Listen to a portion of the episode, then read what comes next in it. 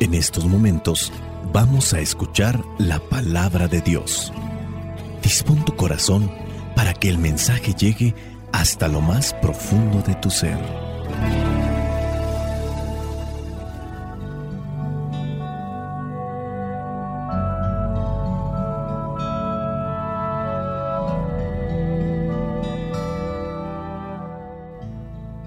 El Evangelio que la Iglesia nos propone para el día de hoy corresponde a Mateo, capítulo 8, versículos del 5 al 11. Dice así, Al entrar Jesús en Cafarnaún, un capitán romano se le acercó para hacerle un ruego. Le dijo, Señor, mi criado está en casa enfermo, paralizado y sufriendo terribles dolores. Jesús le respondió, Iré a sanarlo. El capitán contestó, Señor, yo no merezco que entres en mi casa.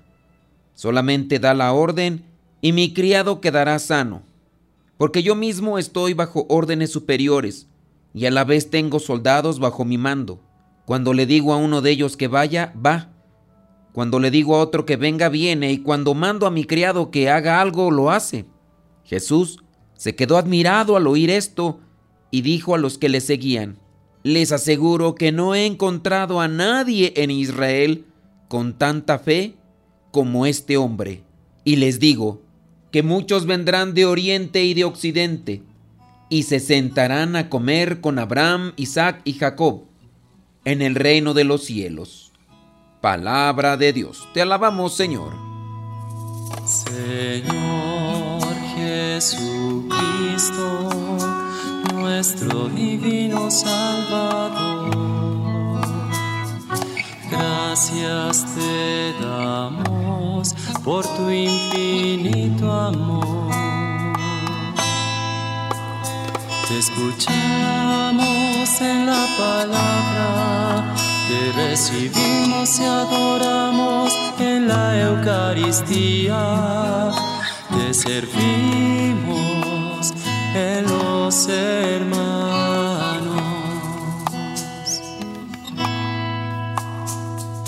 Que seamos misioneros como lo quieres tú,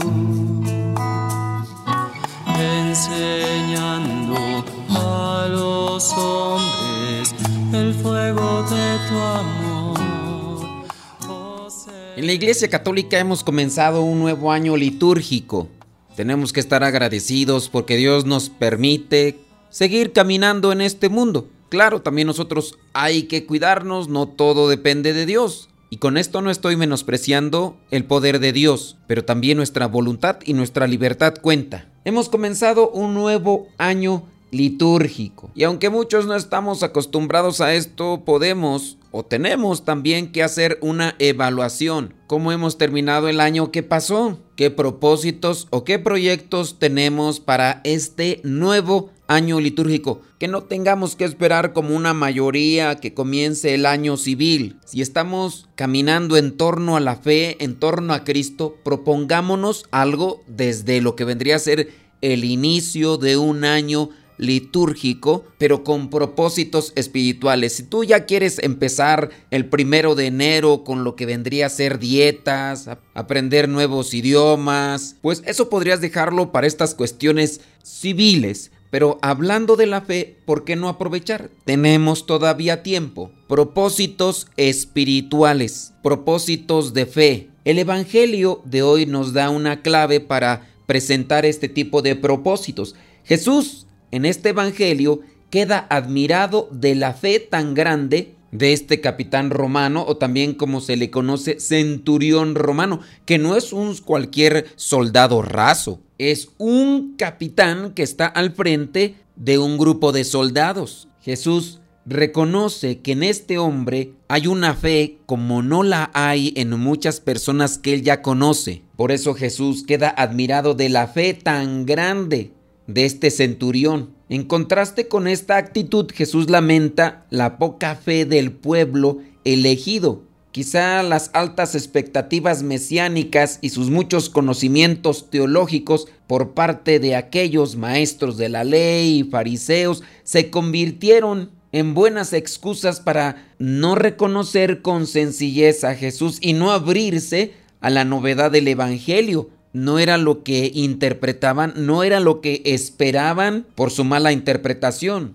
Dice Jesús en este mismo Evangelio, vendrán muchos de oriente y occidente a sentarse en el banquete del reino de los cielos, y ustedes no, los elegidos desde un principio. Ahora, retomando nuevamente el principio del cuestionamiento que podemos hacer, el adviento es tiempo para renovar nuestra fe y hay que reconocer que un nuevo año litúrgico solo podrá ser fecundo en nosotros si nos esmeramos en leer la palabra de Dios, en reflexionarla y en hacerla una fe viva y ahí entonces entra el primer cuestionamiento como evaluación. El año pasado o el año que acaba de pasar litúrgico dentro de la iglesia, ¿podemos decir que hemos crecido en la fe? ¿De qué manera podríamos decir que hemos crecido en la fe? ¿De qué manera podríamos decir que nos hemos fortalecido en la fe, en la esperanza en el Señor? O a lo mejor fallamos, como cuando algunas personas hacen el propósito de ir al gimnasio para adelgazar o para agarrar un cuerpo tonificado y que en estas fechas podrán reconocer que muchos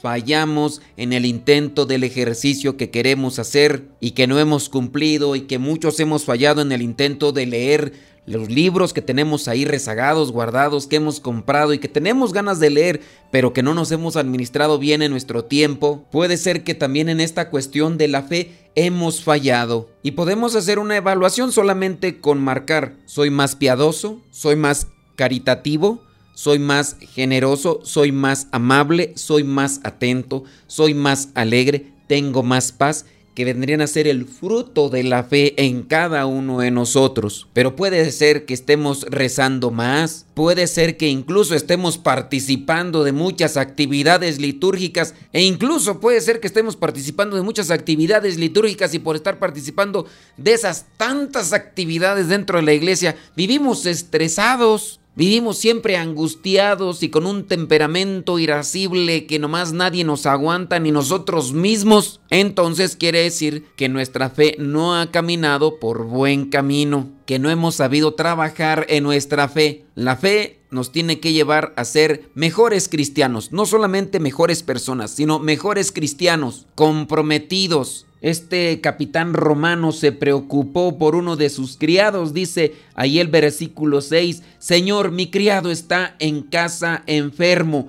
paralizado y sufriendo terribles dolores. Este capitán está preocupado por aquel que está a su servicio. No es insensible y por eso va a mirar a alguien y a buscar a alguien que puede ayudarlo. Les aseguro, dice Jesús, que no he encontrado a nadie, a nadie en Israel con tanta fe como este hombre. Hay que reconocer que a veces nosotros mismos teorizamos tanto nuestra fe en Jesús que diluimos la fuerza realmente que esta fe tiene en la vida de aquel que se abre a ella, es decir, que se abre a la fe.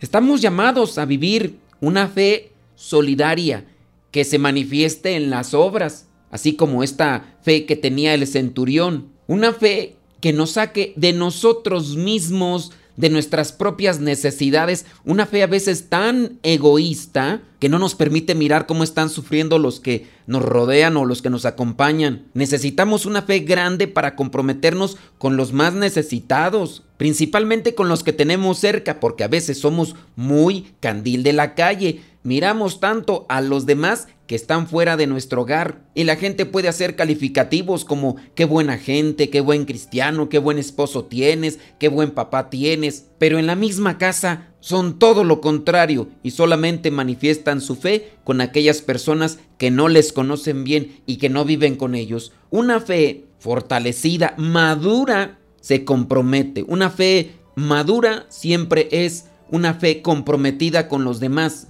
Una persona con la fe madura se pone delante de Dios, asumiendo que, que Dios es omnipotente, que le sobrepasa, pero también a la vez sabe que es un misterio, que muchas de las circunstancias de la vida le van a desbordar y que incluso no vamos a entender, que nos vamos a mirar como lo que somos, frágiles, limitados, llenos de defectos. y podrá sentir que no puede con todo. Sin embargo, siente la certeza de que hay esperanza, esperanza en que las cosas buenas de la vida son siempre mayores que las malas, esperanza en que a pesar de los defectos que podamos tener, la capacidad de hacer el bien es inmensa, esperanza en definitiva en un Dios que triunfa sobre la muerte y el sufrimiento y su amor es infinito y que escuchará nuestra oración. Y es desde esa fragilidad, así bien asumida, acompañada de esperanza,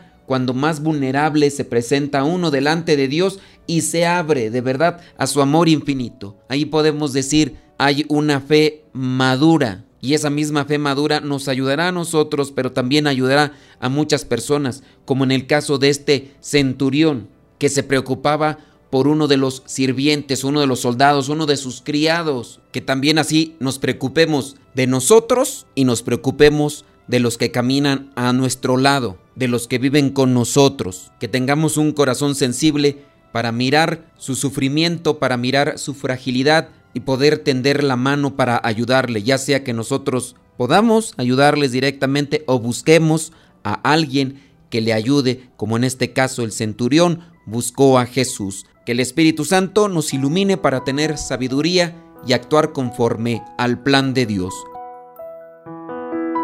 Que nada me perturbe, Señor, de tu perfecta paz, de tu bella amistad, de tu infinita protección, de tu inmenso amor y de tu redención. No permitas que los miedos dañen mi confianza, vendrán tempestades. No permitas que la carne manche mi pureza, vendrán huracanes. El mundo es tentación, tú eres salvación. El mundo es confusión, tú eres mi paz, Señor que nada me perturbe, Señor, de tu perfecta paz, de tu bella amistad, de tu infinita protección, de tu inmenso amor y de tu redención. Nos ponemos ante la presencia de Dios para que ilumine nuestros pensamientos, ilumine nuestras ideas y que nuestras palabras y nuestras acciones sean un reflejo de su presencia en cada uno de nosotros. En esta mañana, Señor, aleja todo mal y todo peligro de mi vida. Envuélveme en tu gracia y dame la dicha de sentirme amado en este día.